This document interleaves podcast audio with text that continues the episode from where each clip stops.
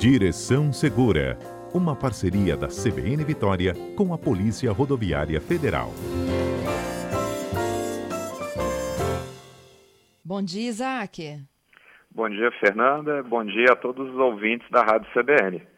Vamos ajudar esse ouvinte que pediu ajuda sobre transferência de propriedade de veículos. O que é e como é que a gente faz? Vamos lá, vamos tentar resumir aí. A transferência de, de propriedade de veículos é algo muito simples.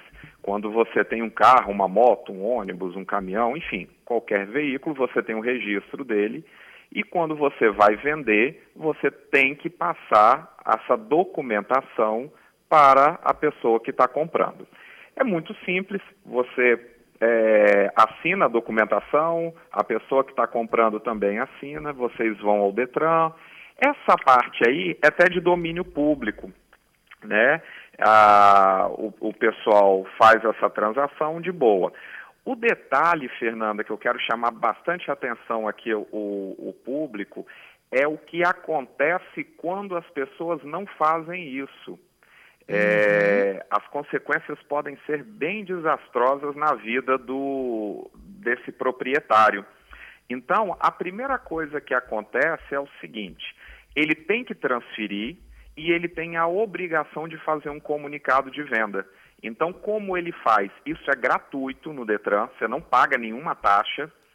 É, quando você faz a venda do seu veículo, você deve tirar uma cópia autenticada daquela parte ali que você assinou. O pessoal mais antigo aí vai lembrar do DUT, Documento Único de Transferência, hoje é chamado de CRV, Certificado de Registro de Veículos. Você assina ali, pá, beleza, e autentica. E leva no Detran mais próximo da sua residência. E, e, e fala, ó, eu quero fazer um comunicado de venda. Eu vendi esse veículo, está aqui documentado, e eu quero registrar no sistema do Detran. Isso é uma obrigação de quem está vendendo. Infelizmente, muitos negligenciam, não fazem isso. O problema é que a maioria, Fernanda, não faz o, a transferência da forma correta. Confia na pessoa que está comprando e muitas vezes entrega até o documento em branco. E aí as consequências disso aí são terríveis. É, antes de ser policial, eu já passei um bom tempo na sala de aula e eu vi experiências assim: a pessoa é, vendeu um veículo, comprou um veículo, olha só, hein? Ela comprou um veículo, não, eu vou transferir daqui a um tempo, eu transfiro, eu transfiro, eu transfiro. O antigo proprietário faleceu e hum. todos os bens daquele proprietário entraram em inventário. A pessoa que comprou tinha o veículo, mas não podia vender. Por quê? Estava com uma restrição judicial. E aí o inventário pode levar um bom tempo, dependendo de quantos bens, dependendo de quantos herdeiros, se eles estão em paz ou não.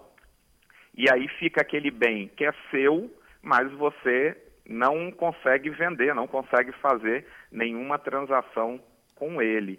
Outra, outra informação importante. Posso continuar, Fernanda? Pode.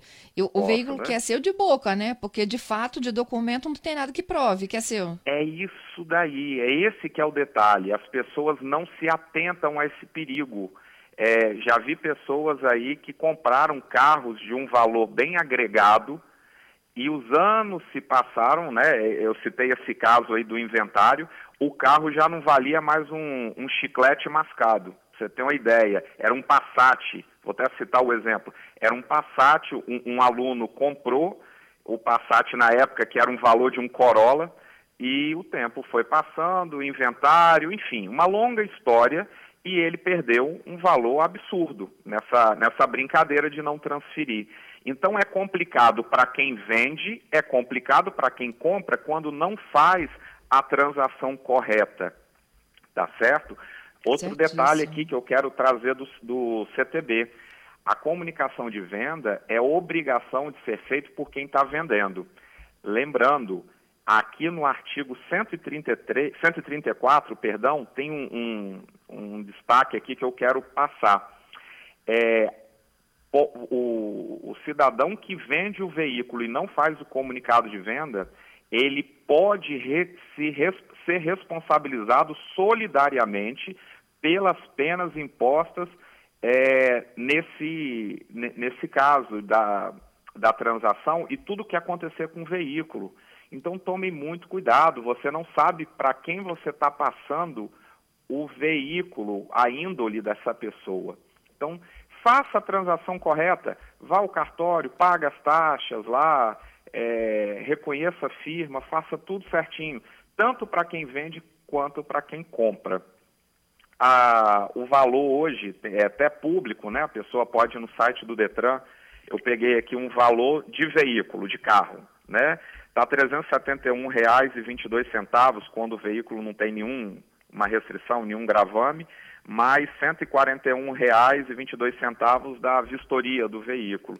Então, é um valor que, dependendo da dor de cabeça que você venha a ter de não transferir, é um valor simbólico. E as pessoas, às vezes, por economia, não, eu vou transferir depois, eu vou transferir depois, eu tenho até 30 dias para transferir e não transfere. Lembrando que, passado esses 30 dias, a pessoa que comprou o veículo não transferiu, é inserida uma multa para ela, é automático. O Detran já impõe essa multa por ela ter desrespeitado o prazo de 30 dias. E quando ela for transferir o veículo, além das taxas, ela vai ter que pagar essa multa. Isso está no artigo 233 do nosso Código de Trânsito Brasileiro. Pois é, e uma outra coisa também, Isaac, né? Se você anda uhum. com. Se você tem um veículo que era seu, né? Você, você de fato vendeu, recebeu o dinheiro, mas não transferiu uhum. a documentação, você pode herdar as multas do novo condutor.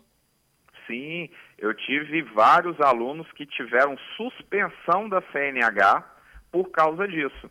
Vendeu, vendeu o veículo de boca, a pessoa que comprou estava usando o veículo tomando multa, a multa chega para quem, pessoal? A multa chega para o proprietário do veículo.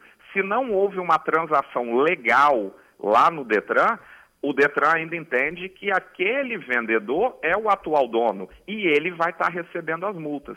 E aí onde vem a dor de cabeça? Vem o, o, o vendedor, vira para o comprador fala, rapaz, eu estou tomando multa aqui, eu já estou com o CNH suspenso, você não vai fazer nada? Ah, cada um com seus problemas. O otário foi você que me vendeu. Eu já escutei isso, isso de aluno em sala de aula. É, desculpa falar rasgado desse jeito, mas a realidade é bem crua. É muito pior do que eu estou falando aqui. Então, as pessoas precisam de se atentar que esse é um detalhe extremamente importante na negociação de veículos. É uma outra, Fernanda, cabe ainda mais um tempinho? Cabe, eu estou pensando até numa mais grave, ó. É, você Sim. tomar os pontos aí do condutor, né, que furou o sinal, passou pela velocidade acima do radar. Agora, já pensou se esse cara faz um sequestro relâmpago? Esse carro é abandonado, Exato. vão procurar o dono da placa? Exato, isso mesmo. Você, você não está radicalizando, não. Você está pensando em algo que acontece rotineiramente no Brasil. E as pessoas não se atentam as pessoas precisam de se atentar que o veículo que você compra e vende é um bem que você precisa de registrar de forma correta, porque você pode sim ser enquadrado numa situação dessa que você citou. Quer ver uma que é terrível? A pessoa compra um veículo financiado e aí financia a perder de vista em várias e várias parcelas. E aí ela combina de vender combina de vender, mas a pessoa que está comprando não quer fazer aquela transação legal, ir lá na financeira, financiar aquele veículo, transferir, porque vai ter que pagar taxa, enfim, fica de boca.